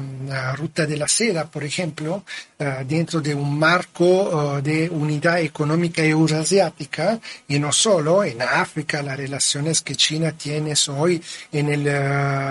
Oriente Medio, etcétera, etcétera, uh, se viene dando una pandemia, se vienen dando estas guerras, estas uh, úlceras uh, superficiales y por lo tanto China hoy con este Congreso destaca su voluntad uh, estratégica de poner en marcha un nuevo modelo de enfrentamiento, no a través de las armas, sino de una reapropiación de una teoría revolucionaria que pueda guiar la lucha de China según la, los retos que llegarán en los próximos años. Maestro Alessandro Pagani, pues hablabas hace un momento de esta salida de Hu Jintao, cómo se dio ahí precisamente en este congreso, y hablabas también acerca de estas, eh, de de esta idea de, de, China, pues de mantener la integridad de su territorio. Sin embargo, eh, pues hemos visto provocaciones de Estados Unidos, algunas de ellas de corte pues muy peligroso, como esta visita de Hillary Clinton hace aproximadamente un mes a Taiwán, a pesar de eh, como un mensaje político que envió claro Estados Unidos de apoyo incluso han amagado con eh, apoyarlo militarmente a Taiwán con tecnología armamentista con eh, armas también precisamente. Es decir, vemos a China, perdón, vemos a Estados Unidos pues haciendo lo posible por entorpecer el camino que China lleva, que ha logrado, que es de un mayor desarrollo económico y por lo tanto pues de una mayor influencia a nivel internacional. Eh, sin embargo, ¿cuál es el mensaje que ahora eh, vemos que da China? Ya te referías un poco a esta salida de Hu Jintao, ahí, a la vista de todos. Eh, pero ¿Qué podemos esperar ya de las acciones que deriven de este Congreso? ¿Qué podemos esperar de esas acciones? ¿Qué es lo que va a derivar? ¿Qué es lo que podemos esperar de China después de este Congreso con respecto de Estados Unidos, con respecto de su relación o su papel en el mundo? Por ejemplo, en casi China no ha se ha pronunciado en algunos conflictos que luego tienen carácter bélico, armado, que vemos pronunciándose a Estados Unidos o interviniendo directamente o pronunciándose a Rusia o a otros países, pero China la vemos pues todavía sin pronunciarse, un poco más reservada. ¿Qué podemos esperar ahora después de este 20 Congreso del Partido Comunista China, donde tienen claro que pues Estados Unidos está entorpeciendo el propio desarrollo económico que lleva esta nación? Sí, el verdadero reto y desafío hacia el dragón chino por parte de Estados Unidos es justamente en este, metafóricamente hablando, continente Asia-Pacífico. Y por lo tanto todas las relaciones que eh, China viene construyendo desde muchos años en todas esas eh, regiones eh, del Pacífico, por ejemplo la isla Salomón que mencionamos en unos de los anteriores transmisiones aquí en Contralínea, pero también veamos la necesidad de golpear por parte de Estados Unidos a todos los socios o aliados estratégicos que China ha construido en estas décadas. Es decir, eh, China construyó una relación con Irán, ¡puf! sale la revolución de las revueltas de colores. Eh, China quiere construir relaciones con Arabia Saudí, ¡puf! Eh, Estados Unidos empiezan a amenazar a Arabia Saudí cuando Arabia Saudí eran uh, sus aliados estratégicos. Uh, China construye una mesa de discusión en América Latina, China CELAC, y PUF, uh, Estados Unidos llegan con Almagro y la OEA intentan básicamente desestabilizar toda América Latina y eh, esta unidad latinoamericana eh, que se eh, quiere construir que se está construyendo y que ha vuelto a representar un nuevo paradigma para los pueblos de nuestro continente americano con López Obrador y con su presidencia dentro de la CELAC el año pasado. Sin embargo, veamos también que, obviamente, estas relaciones se vienen construyendo con, uh, dentro de un concepto eurasiático con Rusia, la Federación Rusia. Entonces, Estados Unidos está muy preocupado que puedan venirse creando, por ejemplo, una tríade uh, de superpotencias que uh, pueden ser China, obviamente, que estamos hablando de ellos, la Federación Rusa, y lo que era básicamente Alemania alias Unión Europea, porque recordamos que el marco alemán, la moneda alemán, es el euro, básicamente todas las monedas eh, de la Unión Europea de los países miembros tuvieron que eh, ponerse a la orden de lo que era básicamente el, valor adquisitivo eh, de la moneda del marco del franco, no, del marco alemán. Y la visita de Nancy Pelosi, eh, no Nancy, Nancy Pelosi, eh, en Taiwán sirve justamente en un momento en el cual se están restableciendo relaciones, en las relaciones que se quieren construir son diplomáticas eh, eh, con eh, Taiwán, con Hong Kong, pero evidentemente lo único estratégico que Estados Unidos siguen teniendo desde los tiempos de la Guerra Fría es construir estas revueltas que no representan revoluciones de colores aunque si ellos la llaman con estos términos, sino, parafraseando uh, Antonio Gramsci, uh, representan revoluciones pasivas por parte de Estados Unidos, porque estas revueltas no vienen para hacer construir transformaciones o cambios sociales hacia procesos históricos y marcos progresistas de justicia social, sino vienen para básicamente buscar llevar uh, los relojes de la historia atrás de 20, de 30, de 40 años, de 50 años, de 70 años. Recordamos que um, Chiang Kai-shek era de Taiwán y Chiang Kai-shek viene utilizado por parte de Estados Unidos en el marco uh, de la lucha en contra del así mal llamado peligro rojo que representaba la Unión Soviética en su momento al final de la Segunda Guerra Mundial. Lo mencionábamos en otra transmisión. Esto es el elemento Karin, pero China hoy no está llevando una política de guerra. China está llevando una política de cooperación, de amistad entre pueblos, consciente de que eh, Estados Unidos evidentemente no quieren eso y que China siendo una grande potencia que ha representado todo lo que ha representado con uh, uh, la lucha popular y la revolución china sigue hoy con el interés de volver a construir un ambiente Uh, para todos los pueblos del mundo de amistad y de relaciones dentro de un mundo, como se decía, de multipolaridad, un mundo multilateral, multipolar, donde no hayan superpotencias que imponen un nuevo orden según reglas que no existen, que eh, se inventan entre ellos basados sobre paradigmas uh, de realismo político como es Estados Unidos, uh, que no tienen intereses en absoluto. Y lo hemos visto, porque claramente China tiene sus intereses y construye, relaciones comerciales y financieras, eh, por ejemplo, con eh, México, pero no viene aquí en México apuntando una pistola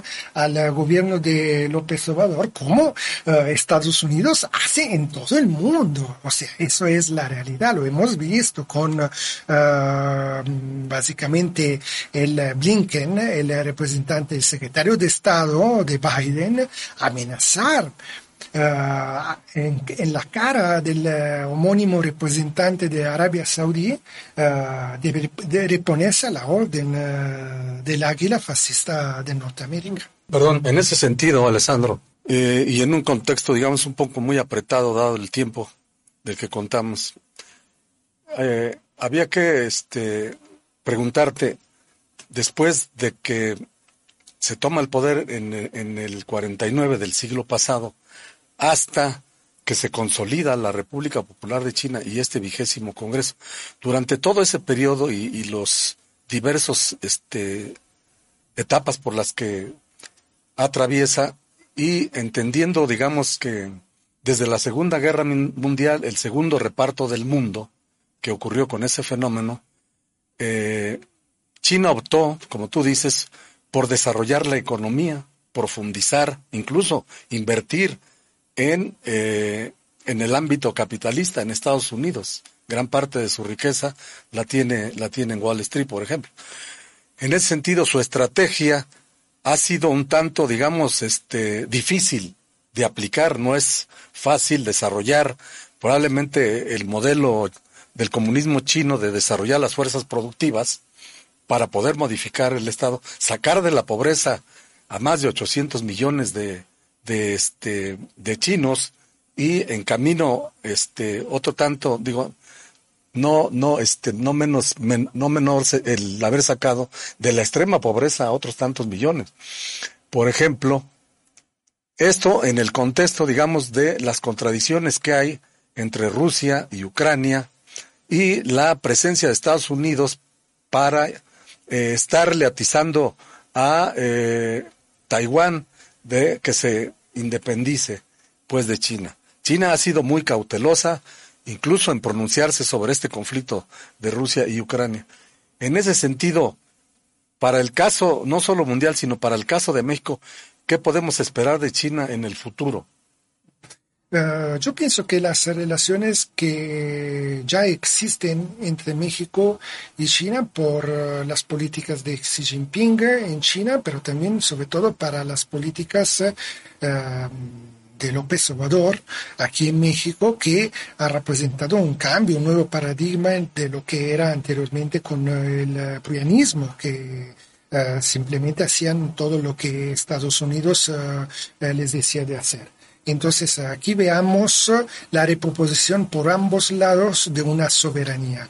Eh, en México ya sabemos, no voy a, a mucho porque pues, eh, tengo solo que aprender, obviamente. Eh, pero en China nosotros veamos que ahora con Xi Jinping lo que se está viniendo es que justamente todos estos capitales uh, que giraban alrededor de uh, Silicon Valley, por ejemplo, desde los años uh, 90, es decir, después de la caída de la Unión Soviética y del Pacto de Varsovia, uh, dentro de un mundo y de una globalización neoliberal, ahora viene este Congreso número 20 del Partido Comunista de China que afirma claramente que todos estos capitales deben tener un interés nacional. O sea, no pueden uh, perderse uh, dentro de lo que son intereses extranacionales. ¿Esto qué significa? La reconstrucción, obviamente, de un interés nacional bajo perspectivas no soberanistas, evidentemente, sino basadas sobre un concepto de que fue la revolución uh, China, en base de todo una lucha también de una cuestión nacional de un pueblo oprimido, porque recordamos que y, y lo recordó qué bueno que lo hizo Xi Jinping, porque era mucho tiempo que no se escuchaban uh, estas palabras y yo pienso que las palabras son muy importantes y si estas vienen después uh, conducidas a través de uh, hechos reales, de actos que llevan las palabras a representar algo de, que, que, de duradero.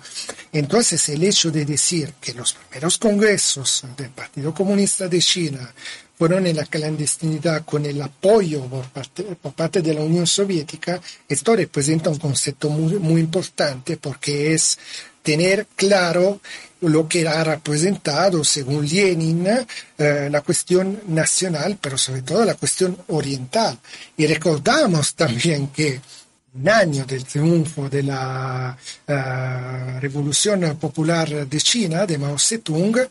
la misma China Roja apoyó la lucha de liberación nacional contra los japoneses y en defensa en contra de la agresión y ya las injerencias de Estados Unidos en Corea en la guerra entre 50 y 53, donde China ha representado básicamente el bloque fuerte que ha apoyado Corea del Norte a resistir junto con la Unión Soviética de ese momento. Y eso son uh, cuestiones que Xi Jinping ha uh, mencionado no así tanto en forma retórica, sino porque es importante recordar la memoria histórica de un pueblo uh, que viene definiendo todo esto para reconstruir y redefinir una nueva estrategia a nivel uh, internacional y las relaciones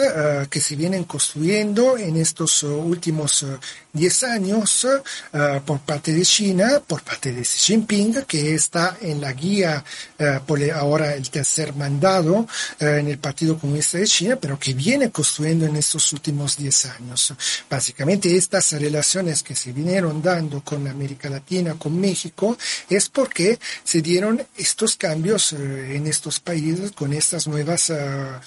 governance, este término que se usa mucho dentro de las relaciones Uh, internacionales. Pues maestro Alessandro Pagani, muchas gracias por esta eh, explicación, siempre muy interesante y también siempre nos eh, quedamos con la sensación de que podíamos seguir platicando sobre este interesante asunto. Se nos ha acabado el tiempo, pero es un gusto pues tenerlo cada jueves, maestro Alessandro Pagani, con este tipo de temas de carácter internacional que muchas veces no se tocan en la mayoría de los medios de comunicación, eh, pues porque están vetados determinados temas de esos medios, como este caso, el tema chino, que aprovecho también para agradecerle mucho a Connie FR, a Edar 4T y Efraín Valente, quienes me han hecho una corrección, me han hecho ver que por un lapsus dije Hillary Clinton cuando debí de haber dicho Nancy Pelosi, quien visitó precisamente a principios de agosto pasado la isla de Taiwán como una manera de provocar precisamente a eh, China. Eh, era Nancy Pelosi en ese momento la funcionaria eh, de más alto rango que en 25 años había visitado Taiwán. Pues muchas gracias, maestro Alessandro Pagani. Gracias por estar aquí con nosotros. Hay más temas que seguiremos tratando en estos espacios de Contralínea Periodismo de Investigación. Muchas gracias a ustedes de Contralínea. Un gusto estar aquí apoyando su trabajo de investigación. Al contrario, bienvenido. Gracias, vamos a un corte y regresamos con este tema que les estamos proponiendo de manera principal el día de hoy. Calderón implicado en crímenes de lesa humanidad, esto revelado por el, secretario de Gobernación, Adán Augusto. Eh, tendremos en unos momentos más este tema. Acompáñenos de lunes a viernes a partir de las 10 de la mañana en Contralínea, periodismo de investigación en vivo, a través de los canales de YouTube y Facebook Live. Para conocer más investigaciones periodísticas relevantes, puede visitarnos en www.contralinea.com.mx. Ya estamos de regreso aquí en Contralínea, periodismo de investigación, para hablar ahora sobre esta situación revelada por el secretario de Gobernación, Adán Augusto López Calderón, implicado en crímenes de lesa humanidad. Eh, al entregar armas al crimen organizado, el gobierno de Felipe Calderón incurrió en crímenes de lesa humanidad por las miles de personas inocentes que fueron asesinadas durante su absurda guerra. Acusó el día de ayer el secretario de Gobernación Adán Augusto López Hernández. Por ello, confió en que al expresidente de la República le llegará el brazo de la justicia, ya que existen investigaciones internacionales en su contra por su presunta responsabilidad en el operativo binacional rápido y furioso. Vamos a ver precisamente un extracto de este video donde el secretario de Gobernación se refiere a estas investigaciones que estarían eh, involucrando a este expresidente Felipe Calderón. Estamos aquí porque quienes tuvieron la responsabilidad de conducir los destinos del país torcieron el rumbo, por decirlo de manera elegante. No fue este gobierno el que sacó a los militares a las calles una oscura mañana del 6 de diciembre del 2006 y llevaron a nuestras Fuerzas Armadas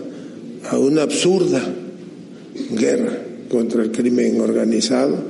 sobre pretexto de que se iba a combatir el narcotráfico. Y desafortunadamente fueron varios miles de elementos del ejército mexicano, de nuestras Fuerzas Armadas, que perdieron la vida, hasta de, manera injusta, atendiendo una instrucción absurda y defendiendo al país. No fue este gobierno el que en el colmo de lo absurdo institucionalizó la corrupción entregando incluso armamento que debía de destinarse a nuestras Fuerzas Armadas en algo que se conoce como rápido y furioso. Prefirieron hacer pingües negocios a costa de la seguridad, de la tranquilidad de los mexicanos. Imagínense ustedes, se atrevieron a que un armamento, digamos, de primera generación, que debía ser utilizado por nuestras Fuerzas Armadas, que tenían incluso una especie de geolocalizador en un absurdo convenio con un gobierno extranjero, fueran entregadas sin ningún miramiento al crimen organizado. Y perdieron la vida por ello no nada más elementos de las Fuerzas Armadas, sino muchos inocentes mexicanos. Eso es un crimen de lesa humanidad y por eso afortunadamente ya está detenido en los Estados Unidos el exsecretario de Seguridad Pública del gobierno de Felipe Calderón y seguramente llegará el brazo de la justicia llegará porque hay investigaciones de carácter internacional que ayudarán a que finalmente los mexicanos podamos cerrar esa, esa desgraciada página de la historia. Pero yo le aseguro que nunca más en México volveremos a vivir un episodio como ese. José Reyes, pues duras palabras del secretario de Gobernación con respecto de este operativo rápido y furioso, porque a veces se dice rápido, se dice fácil, como si hubiera sido un operativo, pues un operativo que falló para detectar cómo se traficaban las armas en México, pero cuando nos detenemos precisamente a pensar este asunto, pues no es nada más un operativo que falló José Reyes, sino fue prácticamente pues una política criminal para armar a cárteles de la droga, particularmente al cártel de Sinaloa, armas, ha dicho hoy el secretario, ah, el día de ayer, el secretario Adán Augusto López Hernández, armas que deberían estar destinadas a las Fuerzas Armadas mexicanas, es decir, al ejército, a la marina, que terminaron en, el, en los grupos de narcotráfico. Es decir, José Reyes, pues estamos hablando de armas de grueso calibre, armas de uso exclusivo de las Fuerzas Armadas, como fusiles de asalto, que después, sí, cuando fueron detectadas, pues fueron detectadas eh, participando en asesinatos, en crímenes, en eh, enfrentamientos que pues enlutecieron, como decíamos, a decenas de miles de familias en México, una política, José Reyes, que no puede justificarse supuestamente para tratar de, eh, de ver cómo se traficaban las armas. Estaría, en caso de justificarse, pues estaría diciendo que se sacrificaron a familias, se sacrificaron a la vida de personas para, para eh, tratar de ver cómo se, se, se se traficaban precisamente estas armas. Pues en realidad ni siquiera se logró saber, ni siquiera se tuvo eh, una eh, acción coordinada institucional para detener a los traficantes de armas. Simple y sencillamente se trasladaron armas de grueso calibre a los cárteles de la droga en México, José Reyes. Así es, Osimo, hay que recordar en ese contexto que durante hace cinco años más o menos, fue presentada una denuncia en la, en la Corte Internacional de La Haya en contra de Felipe Calderón por delitos de lesa humanidad, por haber desarrollado su guerra contra las drogas. Ahora lo que plantea el secretario de Gobernación es, además de sorprendente, importante en virtud de que se trata de un expresidente de la República que por primera vez se vería eh, vinculado a un delito grave como es el tráfico de armas, sobre todo en su, en su carácter de jefe del Ejecutivo del Estado mexicano. En ese sentido hay que decir pues que lo dicho por Adán Augusto López representa solo la puntilla de lo que en el transcurso de los próximos días o meses tendremos que ver hasta eh, ver si en realidad se concluye la instauración, por ejemplo, de la carpeta de investigación y eh, la presentación ante la autoridad competente del expresidente Felipe Calderón por este delito grave de delincuencia organizada. Adán Augusto señaló que al entregar las armas pues al crimen, Calderón incurrió en crímenes de lesa humanidad por en virtud de las miles de personas inocentes que fueron asesinadas durante su absurda guerra. En ese sentido, pues, es verdaderamente grave las acusaciones que se han dicho en contra del expresidente Felipe Calderón y que no es, eh, digamos, eh, una declaración cualquiera, sino que se tendrá que llegar a las últimas consecuencias de este señalamiento. Sósimo. Pues así es, José Reyes. hay que, bueno, solamente hay que aclarar que esta, este juicio penal internacional contra Felipe Calderón, al que ya hacía referencia, es distinto a este que está señalando eh, eh, Adán Augusto López, porque esta sería una investigación en Estados Unidos. Este juicio penal internacional contra Felipe Calderón en realidad se presentó hace ya casi 11 años, se presentó en 2011. Se trata de una iniciativa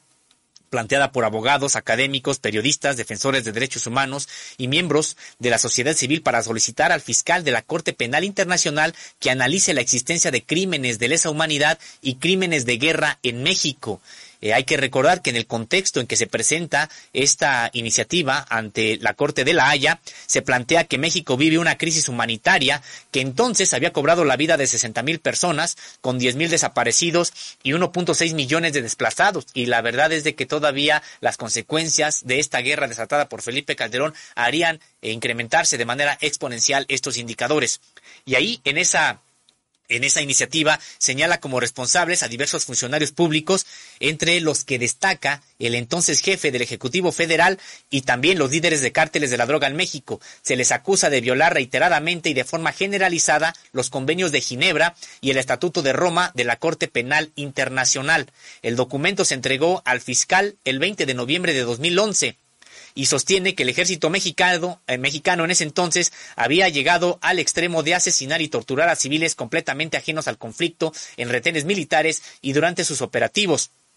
Esto, José Reyes, como contexto a lo que ya comentabas, esta esta, este juicio de carácter internacional, que bueno, pues no hemos visto tampoco mayor noticia al respecto, que avance, que no avance, que haya sido desechado, pues todavía está en veremos esta situación, pero sí este, este contexto que nos señala esta, pues esta iniciativa, pues nos habla de eh, todo lo que significó esta supuesta declaratoria de guerra en contra del narcotráfico. Hay que recordar que, pues sí, nos siguen asombrando cuando ocurren este tipo de masacres como la acontecida en San Miguel Totolapan, de 21 personas asesinadas ahí, ejecutadas extrajudicialmente a Mansalva, algunas otras que se han presentado también en este sexenio, pero también es justo señalar, José Reyes, que durante el sexenio de Felipe Calderón, pues casi ocurrían a diario, veíamos esta creación incluso de blogs, como ese blog del narco, donde se transmitían a veces en vivo las decapitaciones o desmembramientos de cuerpos, el,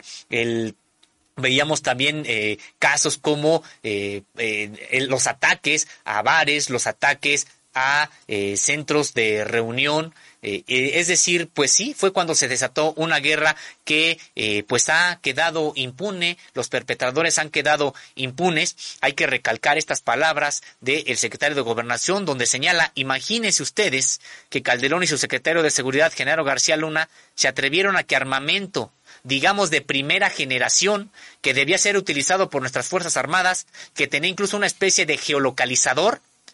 eh, fueran entregadas sin ningún miramento al crimen organizado y perdieron la vida por ello, no nada más elementos de las Fuerzas Armadas, sino muchos inocentes mexicanos. Eso es un crimen de lesa humanidad. Pues esperemos que así sean juzgados, sean juzgados quienes tienen responsabilidad en esta situación, es decir, por crímenes de lesa humanidad. Hay que recordar, José Reyes, que estas palabras fueron dichas por el secretario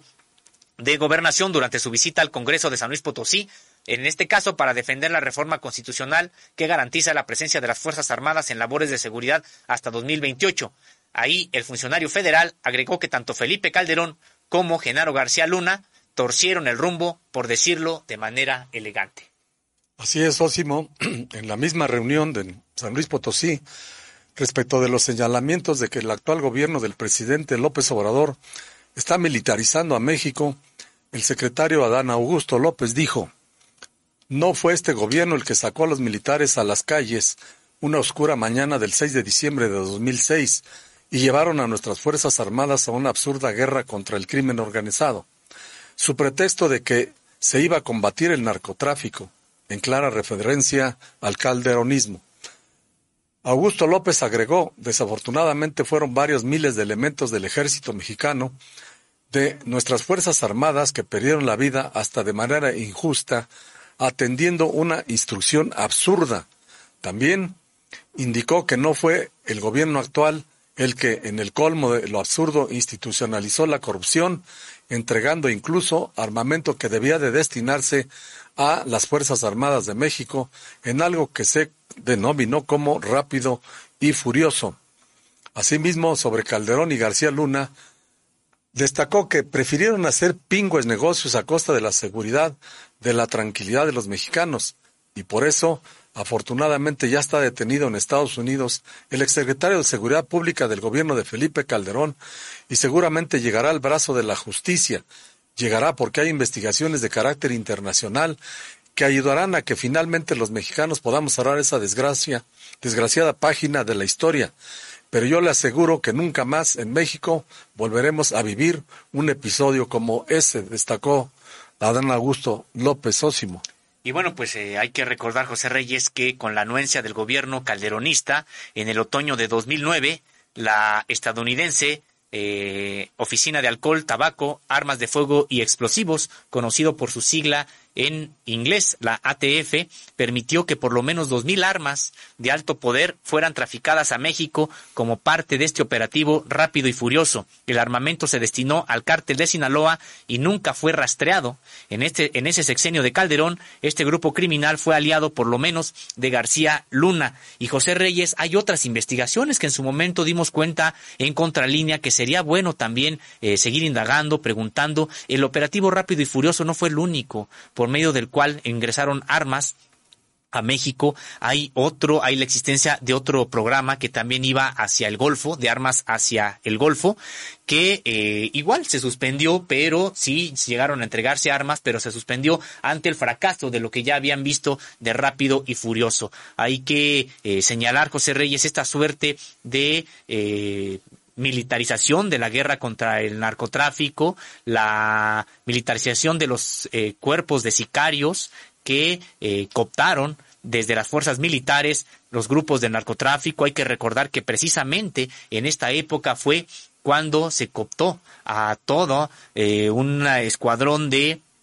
los gafes del Grupo Aeromóviles de Fuerzas Especiales que se convertirían en el brazo armado del cártel del Golfo, conocido como los Zetas. Después los Zetas se independizarían, seguirían con estas prácticas militares de contrainsurgencia que habían aprendido en Guatemala como caiviles y también en la Escuela de las Américas en Estados Unidos y que entonces para nivelar las cosas el cártel de Sinaloa pues también cooptó a militares tanto mexicanos como guatemaltecos para integrar sus ejércitos privados, algunos de los cuales pues por ahí siguen vigentes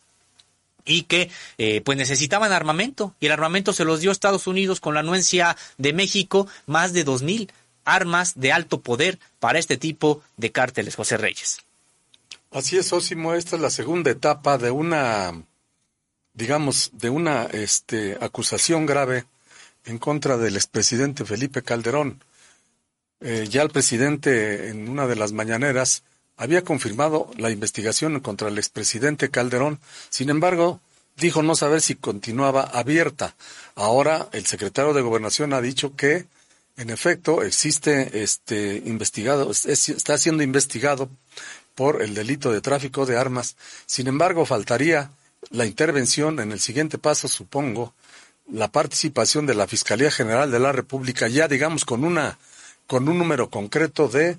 eh, carpeta de investigación para que se pueda proceder en contra del exmandatario que dejó pues al país con altos índices de violencia difíciles actualmente de contrarrestar, sobre todo incluso no solo desde el punto de vista de las fuerzas de seguridad a través de la Guardia Nacional, sino de las policías estatales y municipales que pues, prácticamente formaban parte del crimen organizado y ahora reconvenir toda esa estructura eh, de Estado prácticamente eh, que se encontraba el país, se había llegado a denominar como un narcoestado, no es fácil pues continuar con eso. De tal manera pues que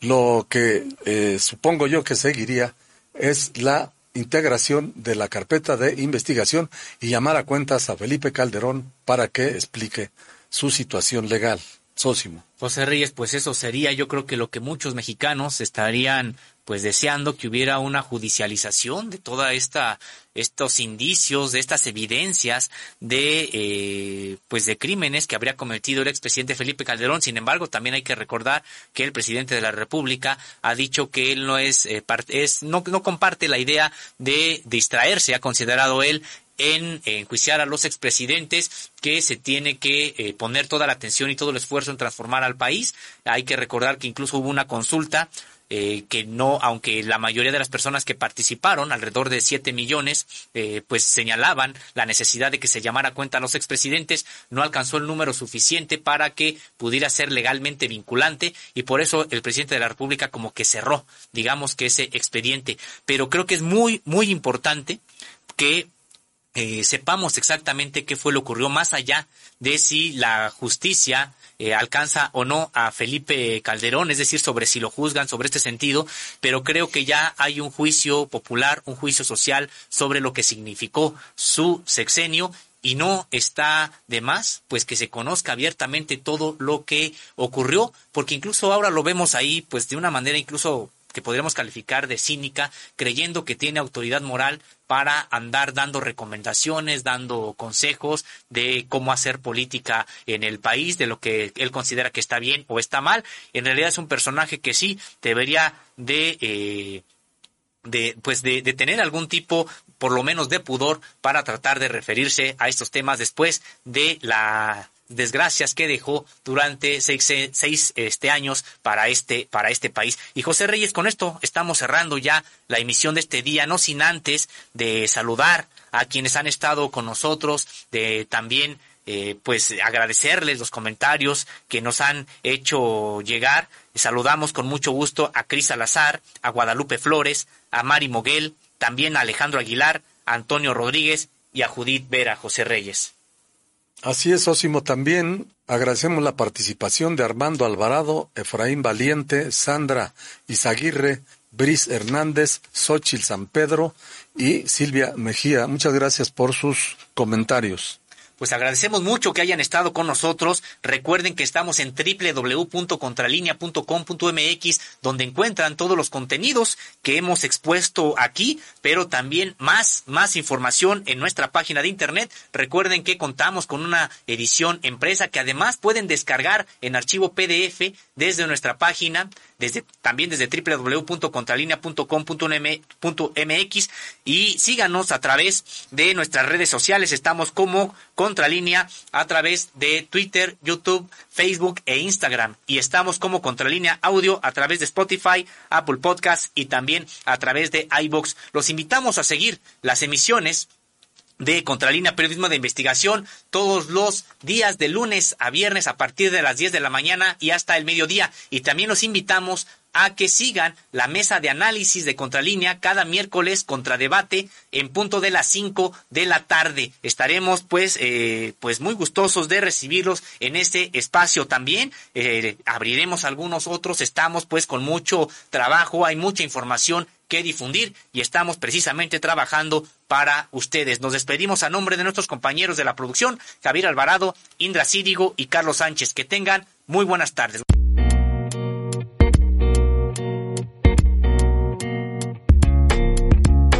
Contralínea Audio presentó el programa informativo de la revista Contralínea, Periodismo de Investigación.